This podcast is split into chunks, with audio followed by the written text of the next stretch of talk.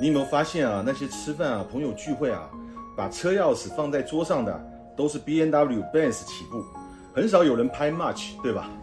我们公司啊有个小朋友刚开始来上班的时候啊，不断拿着车钥匙在手上转，把我们同事啊都转晕了。前台的女同事说啊：“你放下来，别转了。”哦，你叫我放下来，啪，法拉利啊！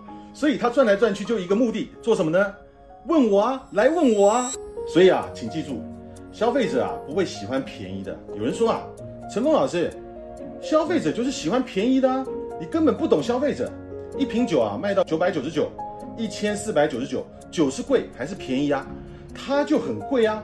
但是为什么飞天茅台啊，它卖一四九九人民币给你一瓶啊，你就会开始去抢？因为你觉得啊占便宜了。所以啊，消费者他不是不喜欢便宜的，他只喜欢什么？占便宜。记住。不要把你的东西卖的便宜，要让他感觉到他占便宜，这才是正确的观念。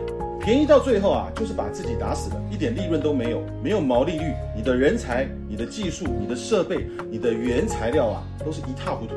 所以各位啊，千万不要去买那种太便宜的东西。你怎么会相信太便宜的东西就是好东西嘛？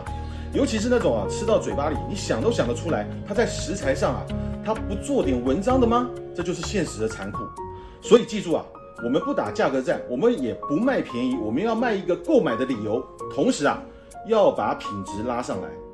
记住啊，消费者啊，在买贵的东西的时候是很难受的，但是在使用的过程当中，它是很愉悦的。消费者呢，在买便宜的时候是很愉悦的，但是用的时候他很难受的。所以各位，我提醒你一点，产品层面的差异化千难万难，但是消费者认知层面的差异化。就可以千变万化。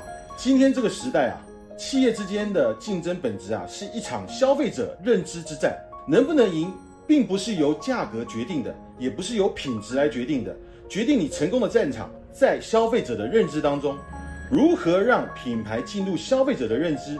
如何通过差异化的竞争成为行业的第一？有兴趣的在评论区里告诉我，我有兴趣。我在公开课里面啊多说一点。